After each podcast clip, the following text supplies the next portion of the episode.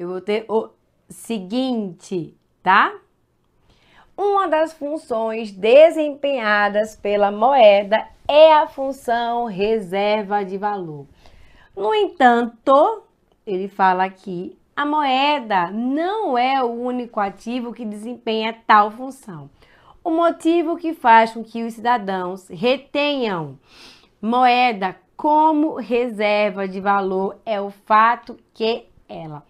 Esse é o nosso primeiro assunto aqui e aí, o que é que eu preciso saber quando eu falo sobre esse conteúdo a respeito da moeda? Eu preciso saber, finalmente, aqui, o que é moeda, tá? Então, primeiro passo é como é que eu entendo essa moeda. E aí, lembra o seguinte ponto: o que é moeda? Moeda é tudo que eu utilizo ali como meio de troca. Mas a forma mais fácil de entender esse funcionamento é pensar na moeda em termos de funções. Finalmente, quais são as funções da moeda? Moeda possui três funções dentro de uma determinada economia. E aí, o que é que a gente vai ter? Quais são as funções da moeda? Vamos aqui entender quais são as funções aqui dessa moeda. Vamos lá. Função da moeda número 1. Um, a função da moeda é meio de troca. Eu posso aqui eu posso aqui trocar moeda por bens e serviços, tá?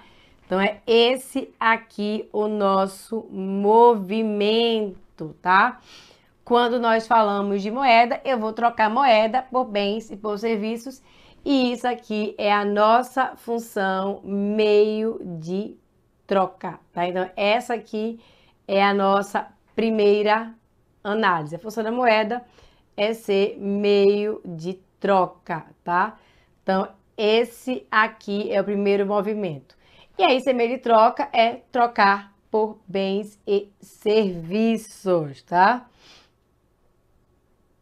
Então, é essa aqui a nossa análise. Segunda função da moeda. A função da moeda é ser unidade de conta. E quando é que eu tenho essa unidade de conta? Quando eu tenho aqui essa unidade de conta, quando eu tenho aqui essa unidade de conta, o que é que nós vamos é, compreender? Que eu posso comparar o valor dos bens, tá? Então, é essa aqui a nossa. É essa aqui a nossa primeira, segunda análise, tá?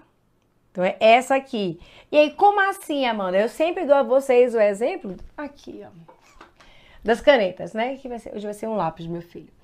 Pensa o seguinte: o valor de um bem é o valor, o valor de algo é um valor subjetivo.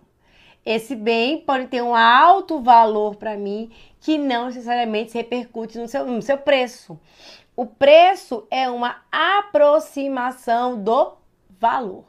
Então, quando nós falamos de unidade de conta, ela é a propriedade da moeda que me permite comparar o valor dos bens. Então, vou dizer que essa canetinha possui mais valor do que esse lápis vermelho, porque eu preciso de mais moeda para comprar essa canetinha do que para comprar esse lápis vermelho, tá? Então, tá aqui a unidade de conta, ela diz respeito. Ela diz respeito ao valor dos bens, tá? Então, tá aqui essa nossa análise, tá? Então, tá aqui é, esse nosso ponto. E aí, unidade de conta é a comparação entre dois bens. E aí, vamos lá aqui ainda. É aí, e tem ainda aqui a última função, que é a função reserva de valor. E aí, o que é essa função reserva de valor? Essa função reserva de valor diz respeito aqui a se eu tenho 100 reais ou se eu tenho 100 caetanos o que acontece é que se eu tenho 100 caetanos, cadê meus caetanos? Ai, estão ali. Eu tenho tudo que 100 caetanos compram, né? E essa função, pega meus caetanos aqui. E essa função reserva de valor, ela fica particularmente mais é, comprometida que meus caetanos. Saudades deles. Essa minha reserva de valor fica particularmente comprometida diante de um ambiente inflacionário, tá? Então, quanto mais inflação eu tenho, menos os meus caetanos valem, tá? Então, tá aqui essa análise. Então, meio de troca para trocar por bens e serviços. Reserva, unidade de conta. Quando eu falo aqui de unidade de conta, eu tô falando da comparação entre bens, de, de, de bens, de, de valor dos bens. E eu tenho ainda reserva de valor que quando eu tenho 100 reais, eu tenho tudo que 100 reais compra. Tá? Então, tá aqui essa nossa estrutura, nossa reserva de valor, tá? Ele fala aqui, o motivo que faz com que os cidadãos retenham moeda como reserva de valor é o que faz eu que faz com que eu tenha aqui essa reserva, porque o que faz com que eu guarde moeda, ao invés de fazer uma aplicação financeira? O que faz com que eu guarde esses caetanos todos aqui no meu bolso, tá? O que vai fazer com que eu tenha é o seguinte: letra A. Oferecer um rendimento ao seu detentor. Moeda não oferece rendimento. Por isso, falso, tá? Moeda não entrega. Moeda não entrega esse rendimento. Eu tenho aqui ainda possuir liquidez absoluta. É por isso que eu retenho moeda. Então, o que a gente vai ter aqui é o seguinte: é que nós vamos ter liquidez absoluta. E o que é que significa essa liquidez absoluta? Eu posso converter moeda em bens a qualquer momento. É, é essa é a propriedade da liquidez absoluta. Então eu não tenho dificuldades em pegar o meu dinheiro e comprar bens e serviços. Por isso eu guardo esse dinheiro em espécie, tá? Lembrando que quando eu guardo esse dinheiro em espécie ou, ou ativando a função reserva de valor, Dado que a moeda não oferece rendimento, o que eu tenho é que essa moeda ela é tem o seu valor prejudicado e a sua comparação prejudicada por conta da inflação. A inflação nos prejudica, tá? Então, é, tem aqui essa nossa análise, tá? Então, o que, que a gente tem aqui na letra C? Prestar algum serviço ao seu possuidor? Falso. Não tem serviço ao seu possuidor? Não, tá? Então, tá aqui Tá aqui essa nossa análise. Eu não tenho essa prestação de serviço, não. Então, não, não existe essa, essa questão de prestar serviço. Propicia aumento do seu valor. O que propicia aumento de valor é rendimento. E se eu tenho, e se eu tenho rendimento, eu não tenho a função reserva de valor então falso, e é protegida contra a inflação. Na verdade, ela é desprotegida contra a inflação, tá? Então tá aqui essa nossa é, alternativa. A alternativa correta é a letra B. Tá? Então tá aqui a alternativa correta. Não é. E aí é uma questão relativamente. Uma questão relativamente simples, né? Uma questão sobre moeda, uma questão que você não pode nem pensar em errar. Pulei a questão 22 da prova 1 do, do Banco do Brasil, porque registrado não tá no edital. Nem estava no edital do Banco do Brasil e não tá no edital da Caixa. E aí eu trouxe a lei, o número 23. E aí bora ver aqui a questão. Sempre no objetivo de ler a questão e fazer um resumo sobre o tema aqui nessa parte ligada a atualidades do mercado financeiro, tá? Então vamos lá. Eu tenho o seguinte aqui: um token físico no contexto de transações bancárias é um dispositivo eletrônico que possui um botão de ativação e um pequeno visor.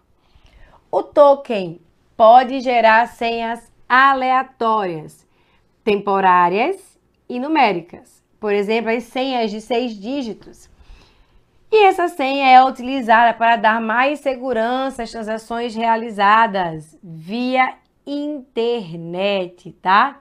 Então é essa aqui a nossa estrutura. E aí eu tenho o seguinte aqui. Eu tenho aqui a seguinte análise. No passado, os bancos comerciais disponibilizavam esses pequenos dispositivos para seus clientes de modo que pudessem ser afixados, por exemplo, a um chaveiro, tá?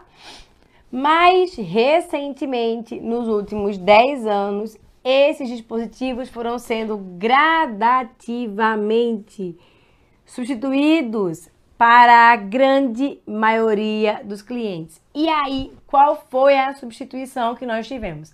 Não sei se vocês lembram de receber um tokenzinho, isso era muito frequente para contas pessoa jurídica, ou um cartão. A gente recebia o cartão e aí com aquele cartãozinho ali, com o final de acesso, você conseguiria acessar a sua conta. Dizia lá, vou fazer uma transação. Aí ele lá, ah, olhe lá o seu token ou o seu canal de acesso e veja a linha 23. Aí você digitava lá qual era a linha 23 daquele canal de acesso. Isso foi substituído. E foi substituído por quem? Bora ver aqui o número 23.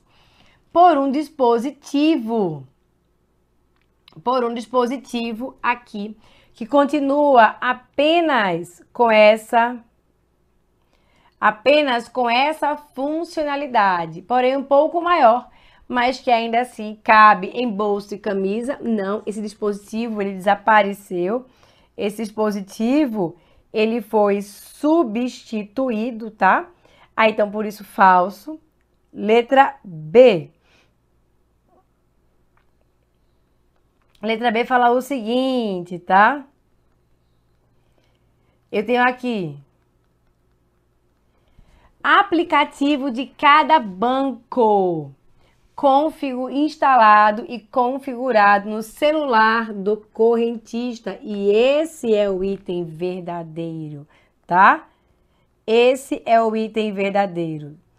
E aí, o que por que isso? Quando você vai fazer a aplicação, por exemplo, na, na conta do Banco do Brasil aparece um QR Code, um QR Code. Você vai fazer a transação no Internet Banking, que é a transação no computador, e você já sabe disso. Você faz a transação no computador, no Internet Banking, e logo em seguida ele gera lá um QR Code e você escaneia com o seu celular aquele QR Code e aparece um, um, código, normalmente seis dígitos, e você vai lá e digita esse código para poder finalizar a sua transação. Então, nós saímos de uma análise em que nós usávamos um token só para isso e nós disponibilizamos uma função dentro do seu mobile banking para poder finalizar esse tipo de transação. Então, aqui isso vai ser feito, essa finalização vem via uma extensão é dentro que acontece dentro do seu mobile banking. Aqui vai, olha lá, vai dentro do aplicativo. Vai dentro do aplicativo de cada banco, tá? Vai ali dentro desse aplicativo, tá? Então tá aqui essa nossa análise. Por isso, a alternativa correta é a letra B. Eu faço isso via um app, tá? O que é que nós temos ainda aqui? O que a gente vai ter é o seguinte: um porta-moedas eletrônico semelhante aos cartões que dão acesso aos meios de transporte. Não tem esse porta-moeda eletrônico. Eu faço tudo agora pelo aplicativo. Aliás, todas as transações bancárias são fortemente concentradas no aplicativo, tá? Então é essa aqui a, a análise. Eu tenho aqui ainda cartão de crédito que permite autorizar as operações por é, aproximação, que nós chamamos de tecnologia NFC, Near Field Communication. Essa tecnologia, ela existe sim, mas essa tecnologia, embora ela exista, bora aqui arrumar esse bora aqui arrumar esse processo, embora essa tecnologia ela efetivamente exista, eu tenho uma é uma consideração a dizer, ela não serve para resolver esse problema aqui, que é o de validação das contas, tá? Então tá aqui. Eu tenho ainda sensor específico, captura impressões digitais. Não é isso aqui que substituiu os tokens, não. Quem fez a substituição dos tokens, quem garantiu ali a substituição dos tokens foram as aplicações de celular. Vamos para mais uma questão, a questão número 24, aqui falando um pouco mais sobre atualidades do mercado financeiro. Essa primeira parte que está ali em conhecimentos bancários no edital de vocês, depois a gente passar para poder analisar mais questões de conhecimentos bancários mesmo, fazendo uma revisão dentro do contexto da prova do Banco do Brasil, que é o que eu acredito que vai ser ali a tônica da prova de vocês para a Caixa, tá? Vamos ver aqui. A partir de 2021, começou a primeira fase de implantação do Open Banking, o nosso sistema financeiro aberto no Brasil. Então, nós iniciamos aqui o processo de Open Bank que já está aí em um patamar extremamente avançado, tá? Então, é isso que a gente vai ter aqui. E aí, as instituições financeiras participantes devem obedecer às regras definidas pelo Banco Central e pelo Conselho Monetário Nacional. O Open Banking tem, entre outros, qual é o objetivo desse nosso Open Banking, tá? E aí, vamos lá. Letra A, ela fala aqui. Criar um mercado exclusivo para operações de, das fintechs. Falso, né? Como é que eu consigo resumir? Como é que eu consigo resumir aqui esse processo de Open Banking que tenderá a migrar para que eu passe a ter ali um Open Finance? Para que eu tenha ali um sistema financeiro aberto. Nós ainda estamos aqui em Open Banking, tá? Mas qual é a ideia desse Open Banking? É o entendimento aqui dentro desse Open Banking é o entendimento de que os dados eles são dados dos clientes. Os dados não são dos bancos, os dados são dos clientes. E esses clientes podem, se for da sua necessidade, da sua vontade, fazer a divulgação. Eles podem aqui divulgar esses dados.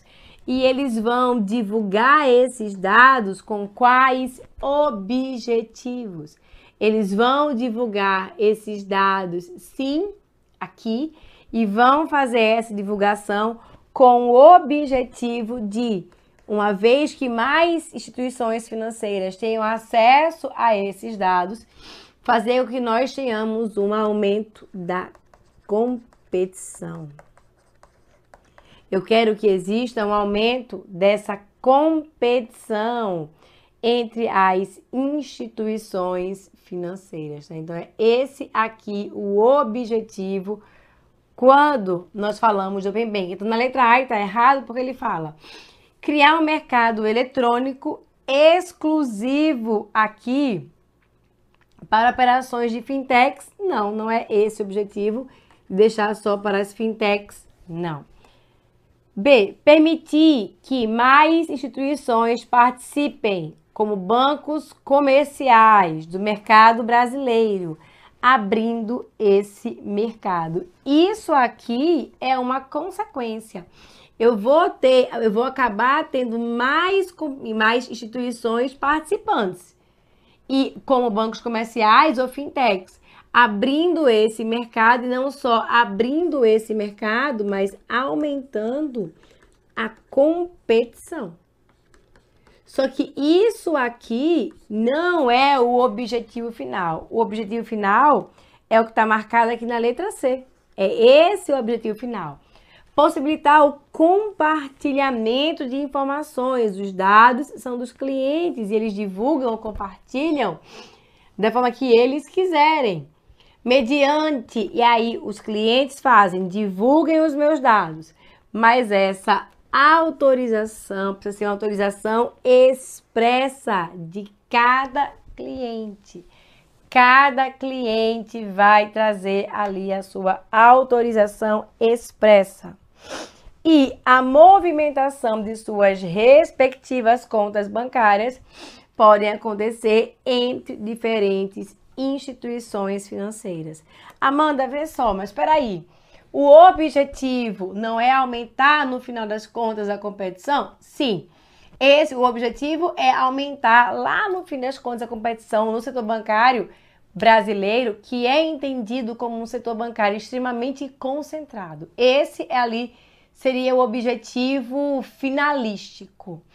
Contudo, e aí aqui para fazer isso, o objetivo do Open Banking é, para ser mais fácil, o objetivo do governo é dizer os dados são seus clientes, faça o que você quiser. Esse é o objetivo do Open Banking. O objetivo do governo, mais fácil agora, com o Open Banking é aumentar a competição.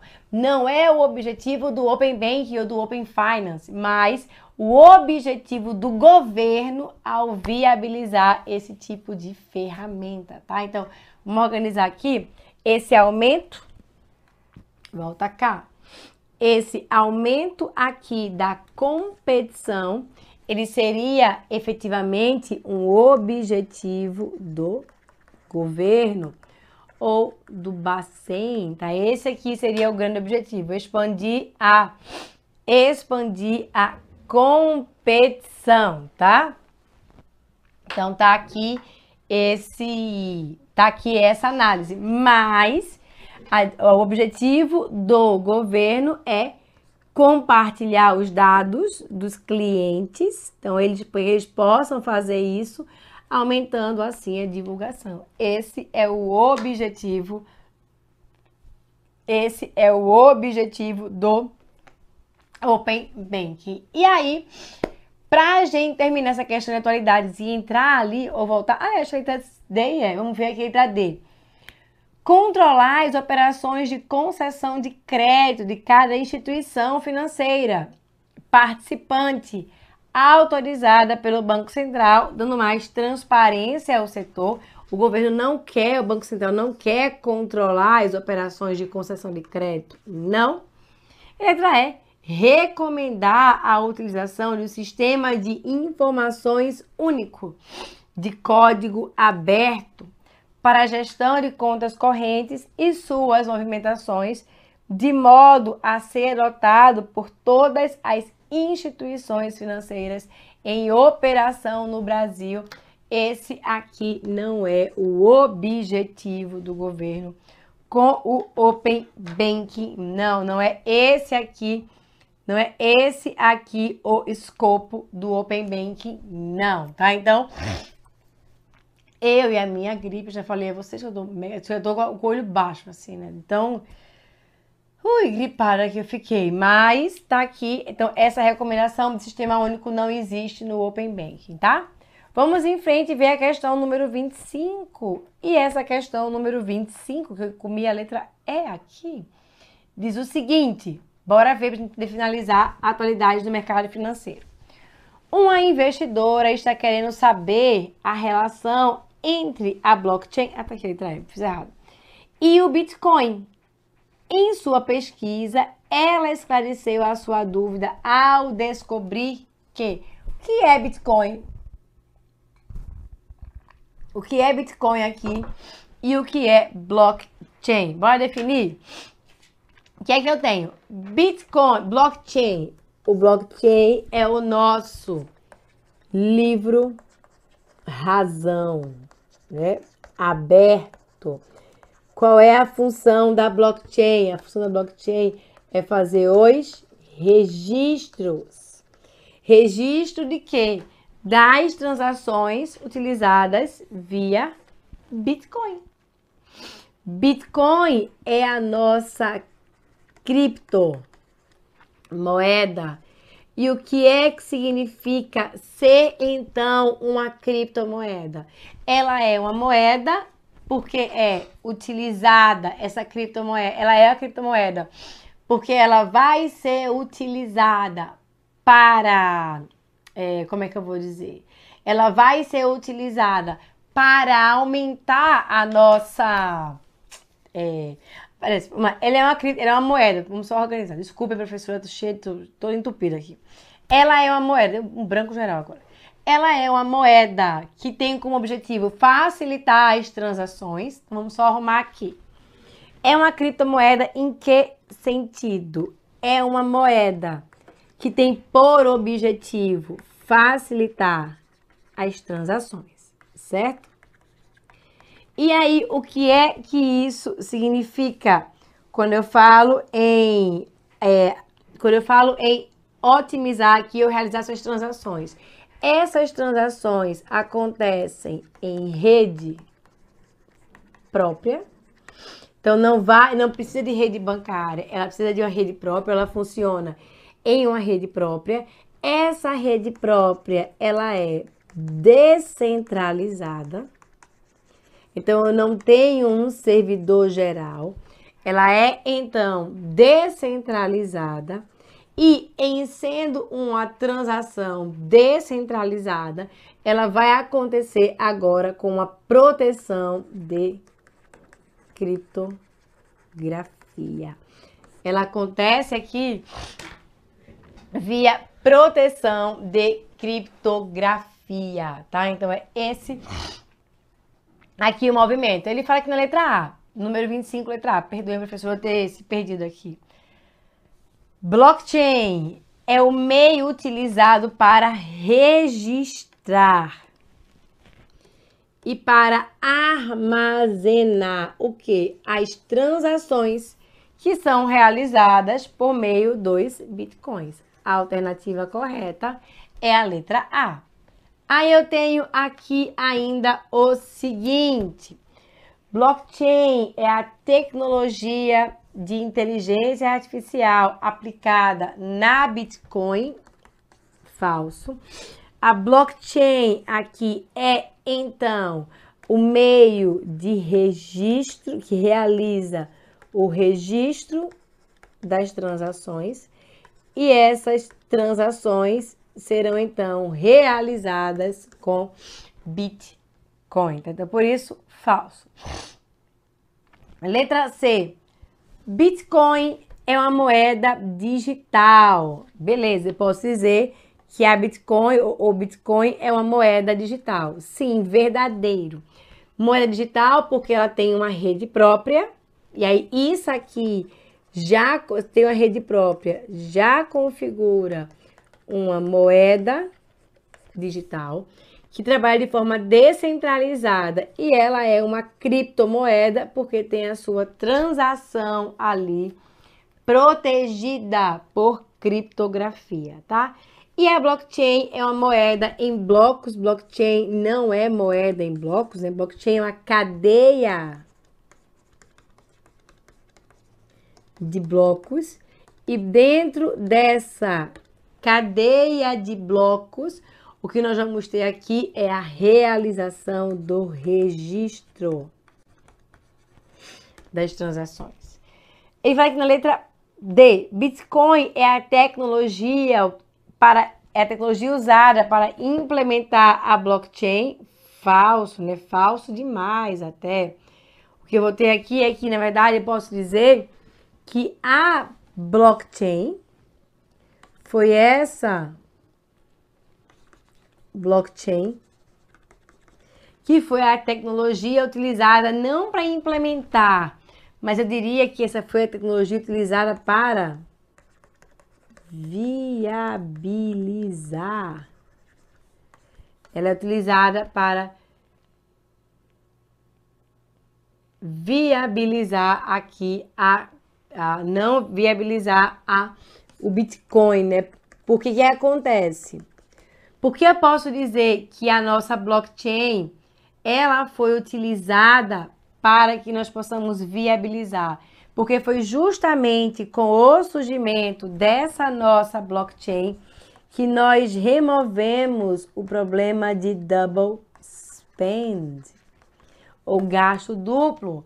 Na hora que eu faço o registro da transação, eu não permito que essa transação com essa mesma, é, esse mesmo criptoativo seja refeito, né? não, não usa a mesma moeda para várias transações. Então, a, a blockchain ela viabiliza o Bitcoin no sentido de inviabilizar as transações de double spend, que era um problema que não se encontrava soluções quando nós não se encontrava uma solução quando nós falamos a respeito das transações com moedas digitais. Finalmente, tenho aqui na letra E o Bitcoin e a blockchain, Bitcoin e blockchain são duas formas de implementar as criptomoedas. Isso aqui tá falso, né?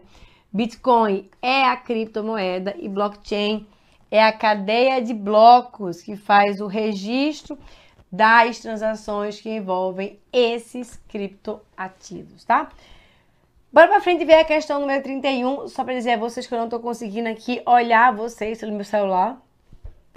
E não consigo ver aqui no. Tô vendo ali que tá chegando mensagem no YouTube, mas eu não consigo ver o YouTube. Eu tô super, super ruim hoje, essa gripe. Então tá aquela conspiração. Mas, se vocês quiserem conversar comigo, é só abrir lá no arroba prof. Amanda Aires, lá no Instagram, que eu, de boas, vou responder a vocês com toda certeza, tá? Bora aqui ver a questão número 31. Essa nossa questão número 31 foi a questão de conhecimentos bancários, prova tipo A do Banco do Brasil. E ele fala aqui: no Brasil, o órgão responsável pela fiscalização do sistema financeiro nacional é o. Quem é que vai fazer fiscalização? Lembra, Ai, Amanda, mas é uma questão muito fácil. Pois é, mas foi uma questão que apareceu na prova do Banco do Brasil 2021.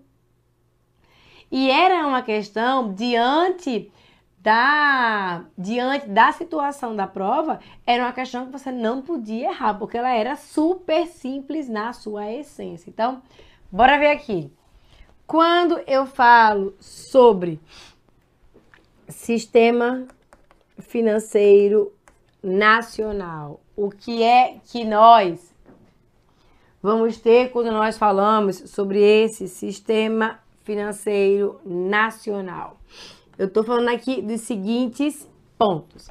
Eu tenho um subsistema chamado de subsistema normativo que terá por objetivo aqui trazer ali as normas de funcionamento desse meu sistema financeiro. E aí, nesse sentido, eu tenho os órgãos normativos, que são os nossos conselhos, e eu tenho aqui as minhas entidades supervisoras que irão fazer a nossa fiscalização. Então, o que é que eu tenho quando eu falo de órgãos normativos? Nossos conselhos. Os órgãos normativos, eles são responsáveis por estabelecer as nossas diretrizes. Por estabelecer aqui as nossas diretrizes dentro do sistema financeiro nacional, tá? E aí, o que é que a gente tem? Quais são esses conselhos? Eu tenho aqui ainda o nosso Conselho Monetário Nacional. Conselho Monetário Nacional entendido como órgão máximo, tá? Entendidos aqui como órgão máximo do Sistema Financeiro Nacional pelo menos pela nossa Sesgran Rio, tá? Então tá aqui. Eu tenho o Conselho Nacional de Previdência Complementar e o Conselho Nacional de Seguros Privados. Amanda, por que é que o Conselho Monetário Nacional ele é entendido como órgão máximo do sistema financeiro? Primeiro, vale dizer que ele não é responsável pela fiscalização. Logo, a letra A é falsa. Mas ele é entendido como órgão máximo porque ele atua em várias frentes.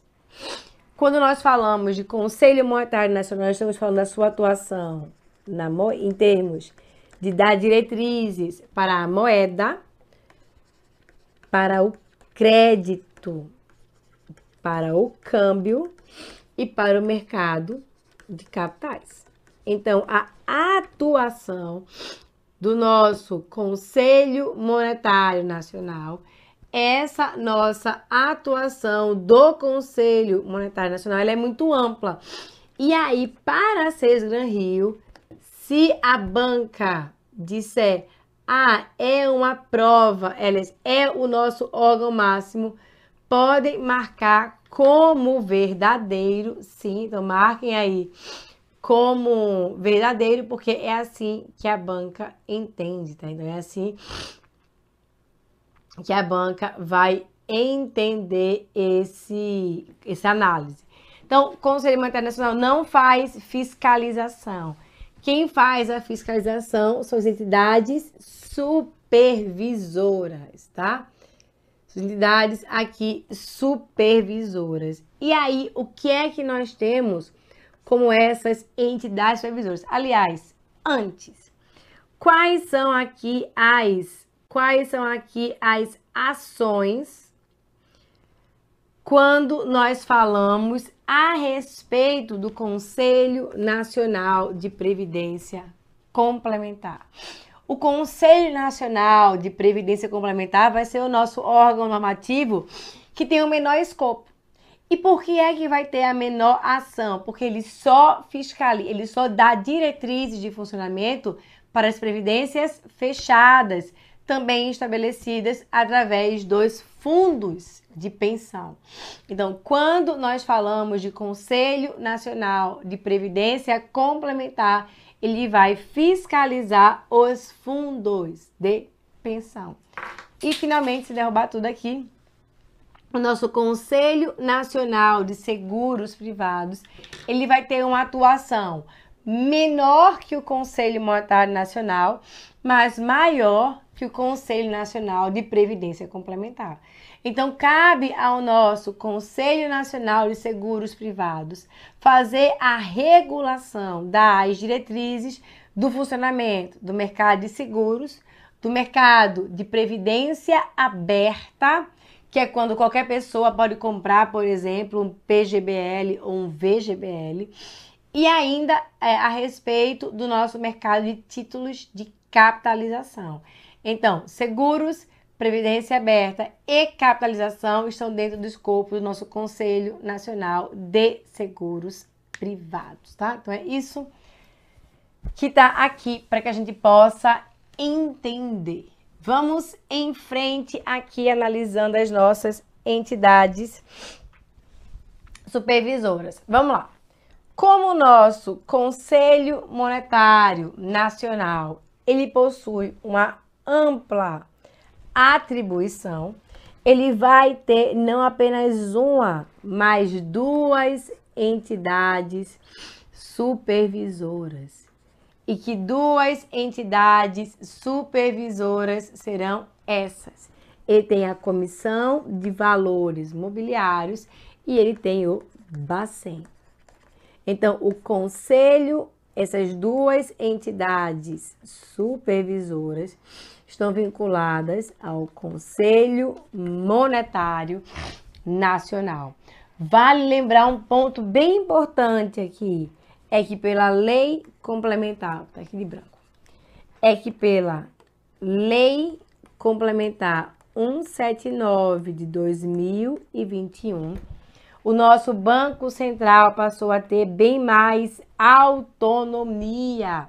E por isso o Conselho Monetário Nacional perdeu um pouco da sua importância para dar mais espaço ao nosso Banco Central, que é responsável pela fiscalização do sistema financeiro nacional e assim é o gabarito da nossa questão. Então tá aqui esse que é o nosso gabarito da questão. O que é que nós temos ainda aqui? Que eu tenho como entidades supervisoras, além do Banco Central e da CVM, nós temos ainda a SUSEP, Superintendência de Seguros Privados, vinculada ao Conselho Nacional de Seguros Privados, e a Previc, Superintendência Nacional. Superintendência Nacional de Previdência Complementar. Então, é essa aqui, essa aqui são nossas entidades supervisoras responsáveis pelo processo de fiscalização. Bora lá ver aqui. Bora lá ver aqui mais uma é, questão. Vamos ver a letra B. O Ministério da Economia. Os ministérios não possuem, nenhum ministério possui função dentro do nosso sistema financeiro nacional. Sistema financeiro nacional e nós não temos é, função de ministério. Banco do Brasil. Aqui eu queria trazer uma reflexão. E aí, que reflexão é essa que eu tenho? O Banco do Brasil, ele é um operador. Mas o Banco do Brasil, além de ser operador, eu e meu minha gripe queremos dizer a você que o Banco do Brasil também é uma entidade executora, assim como o BNDES, que está aqui mostrado na letra E. O Banco do Brasil é operador e está lá operando, fazendo as operações dentro do sistema financeiro nacional e, além disso, ele executa. Executa o quê? A política de crédito. A política de crédito industrial e a política aqui de crédito rural. Então, quando nós falamos sobre o Banco do Brasil. Ele é um operador, ele faz ali as operações no mercado financeiro nacional, mas além de ser um operador, o que nós vamos ter ainda aqui é que ele é uma entidade executora com destaque aqui no Banco do Brasil para a execução do nosso plano rural, tá? Então tá aqui essa tá aqui essa análise. E aí, o que é que eu tenho aqui ainda? Sobre o BNDES. E o que é que eu tenho que saber sobre esse nosso BNDES? BNDES, assim como o Banco do Brasil, exatamente da mesma forma que o Banco do Brasil, é um operador. Ele trabalha aqui como um operador e além de trabalhar como um operador, ele vai ser a nossa entidade executora. E ele vai executar o que? As, as, o, o crédito, né, as políticas de financiamento, o crédito de longo prazo. Então, vai fazer ali toda a parte da política de crédito de longo prazo. Essa é a função aqui do nosso BNDES. Ai, Amanda, mas é uma questão super simples, tá? Ah, é uma questão super fácil. É sim. Caiu na prova. Caiu na prova. E aí sim. E quando você erra uma questão dessa, você vai muito lá para trás. Porque é uma questão que todos os seus concorrentes, eles acertam. Queria fazer mais uma questão. Questão aqui fala o seguinte, a questão agora mais sobre governo. E ela diz pra gente aqui o seguinte, tá? Considere o texto a seguir para responder as questões números 32 e 33. E ela fala aqui pra gente o seguinte: A crise econômica causada pela pandemia do novo coronavírus provocou é, provocou a maior fuga de capitais da história do Brasil. Dados divulgados nesta quarta-feira, 24 de, de junho, data de publicação do edital do Banco do Brasil, explicam que os investidores estrangeiros retiraram 31,7 bilhões do mercado brasileiro de títulos e ações somente em março. As pessoas foram embora. Março, abril e maio deste ano. Por isso, as retiradas somam 50,9 bilhões nos últimos 12 meses.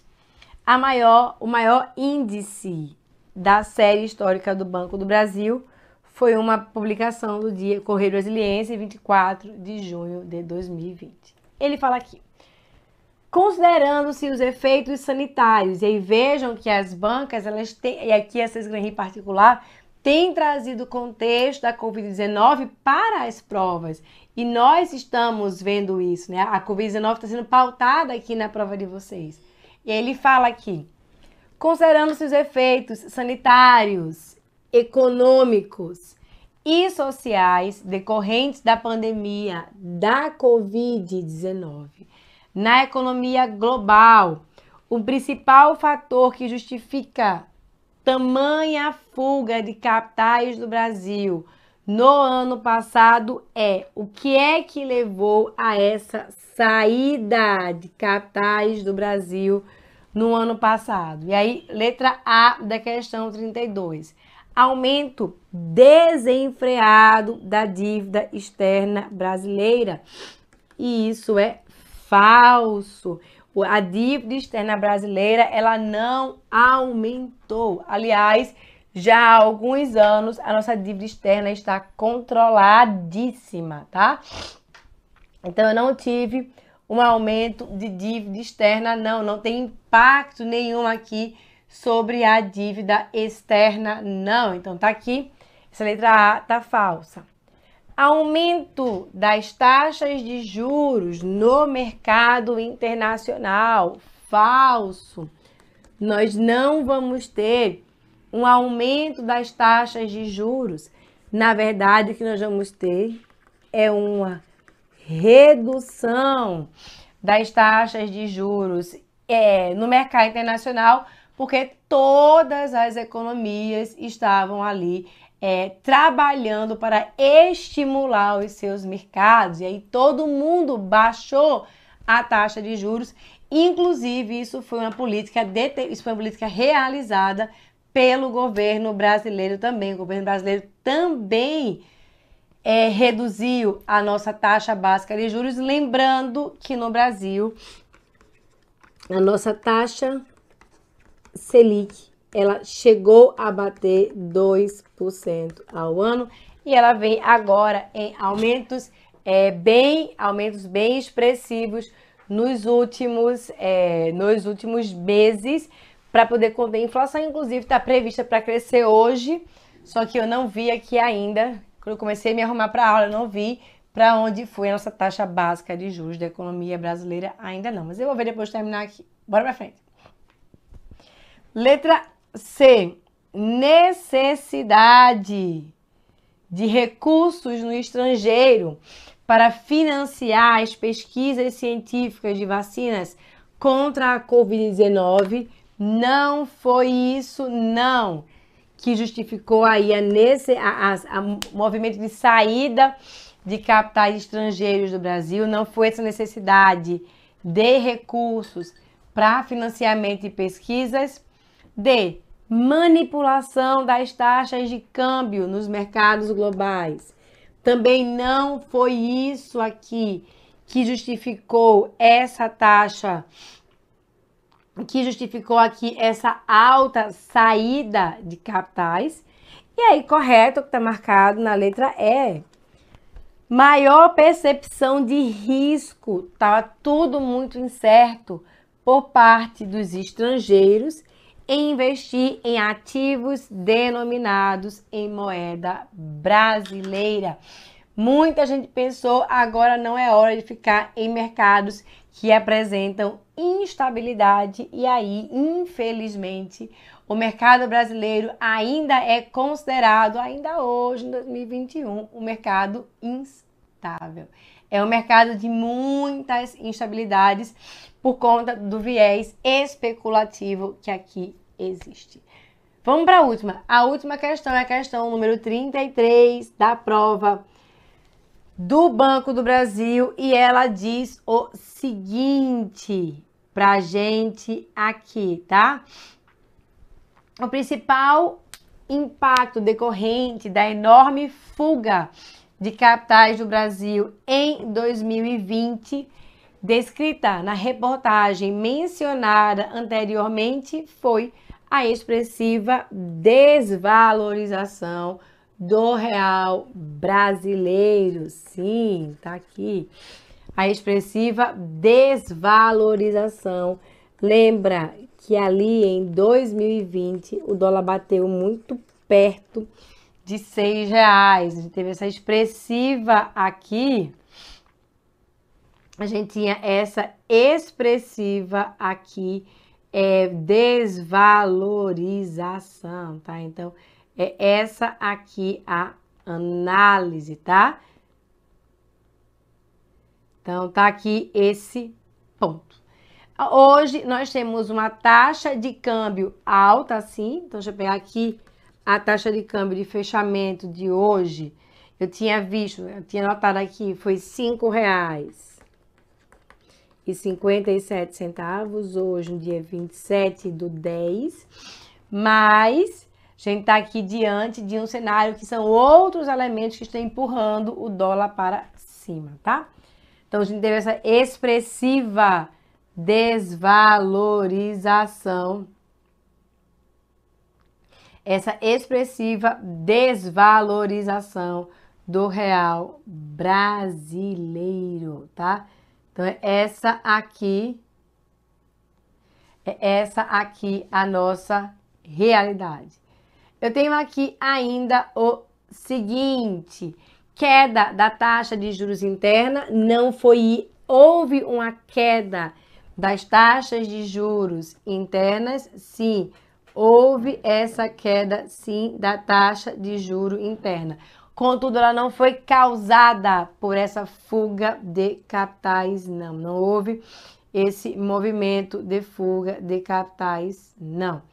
E aí, eu tenho aqui ainda aumento do preço das ações da Bovespa, ao contrário, houve uma enorme queda. A gente vai lembrar que lá em março que lá em março de 2020 nós tivemos uma sequência grande, eu nem me lembro mais, mas foi uma sequência grande, talvez os sete ou cinco, de circuit breakers, a bolsa vinha caindo sistematicamente, o que demonstrava ali para a gente uma queda nos preços das ações. Uma valorização dos ativos brasileiros, não uma desvalorização dos ativos brasileiros. Eu tenho aqui ainda um aumento da dívida interna do Tesouro. Houve esse aumento da dívida interna do Tesouro? Sim, mas não. E aí veja só, cuidado que a alternativa está certa, mas não responde. Não foi o principal impacto decorrente dessa imensa fuga de capitais. Isso aqui aconteceu por conta do que nós chamamos de orçamento de guerra. Então, eu tenho aqui esse orçamento de guerra e aí isso gerou um aumento da dívida, um aumento da dívida pública, não foi causado por uma, não foi causado aqui de jeito nenhum por uma, é, como é que eu vou dizer? Não foi causado aqui por uma fuga de capitais, não, tá?